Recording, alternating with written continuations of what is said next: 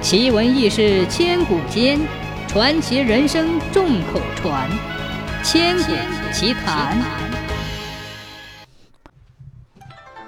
相传，在北宋哲宗绍圣年间，坐镇定西的一位知县夜梦一只左膀受伤的凤凰凌空扑来，两只利爪直扑向他。知县惊醒，原来是一场梦。第二天，心绪不安。便步出衙门巡视，果然在城北街口处有凤凰留下深深的爪印。知县回府暗想：凤凰是吉祥之物，如今降落此处，必有不祥之兆。他急忙修书给皇帝，决定按照凤凰单展翅的形状，在城北门上修建丹凤楼，以此祷告神灵，避免灾祸。凤凰楼建成了。不料惹怒了卧龙川的乌龙王，他一怒之下吸干了涓涓流淌的甜水泉。城里城外的老百姓只好成群结队的到城郊苦水沟里挑又咸又苦的咸水用。这苦咸水如药一般难喝，饮了之后人人的肚子里发胀，个个呕吐不止，身体虚弱的人一时疾病滋生。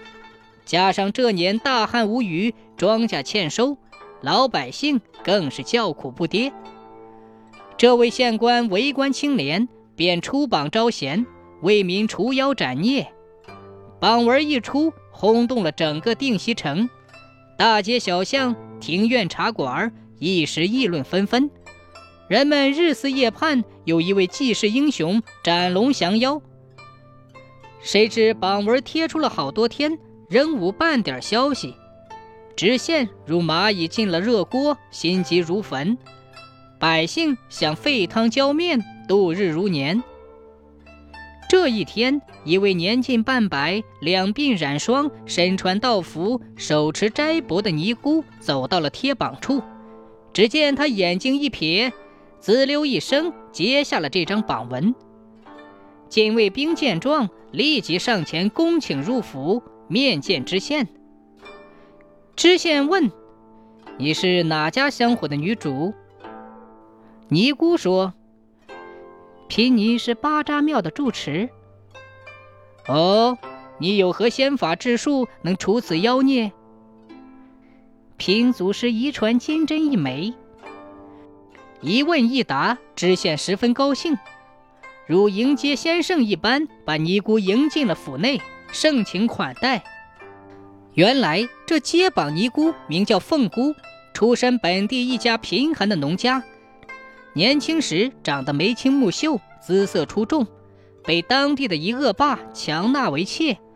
无奈他至死不从，跳河保洁，被巴扎庙一位老道人救起，从此便做了尼姑，法号神良。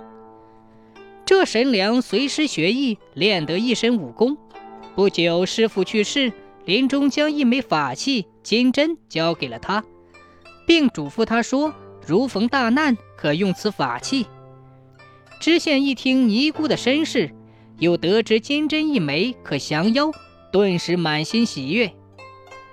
这一天，神良选定吉日，设坛祭过天地，将金针扎入卧龙川的土丘。一天，两天，三天。金针不断向土丘深处扎进，送走了四十八个夜晚，迎来了四十八个黎明。这时，只见神良金针扎进的地方，慢慢的画出了一个深潭，清澈的泉水涓涓的流入潭中，潭水不断升高，渐渐的淹没了神良的膝盖、腰身。这时，神良已精疲力尽，面色惨白，两只手因用力过度。被金针顶破，殷红的鲜血一滴滴淌入潭水中，水还在涨，快淹到他的肩头了。第七七四十九天黄昏，潭水忽然一声巨响，似龙吼虎啸，若惊雷滚地，潭水激起数丈高，神良被激起的浪头淹没了。直到天黑夜静，翻腾的潭水变得宁静了。这时，一潭明净如镜的池水，神话般的出现了。传说从这天夜里起，潭中便升起闪闪发光的金针，随着光圈冉冉升上天空，化作明月一轮。无论春夏秋冬，月光总是映照在清澈的潭水里。人们为了怀念这位降妖安民的尼姑，将潭取名为西湖，并在潭边修建了一座楼亭，题为仙娘楼，民间又称娘娘楼。从此，西湖夜月的传说一直在民间流传下来，被誉为当地八大胜景之一。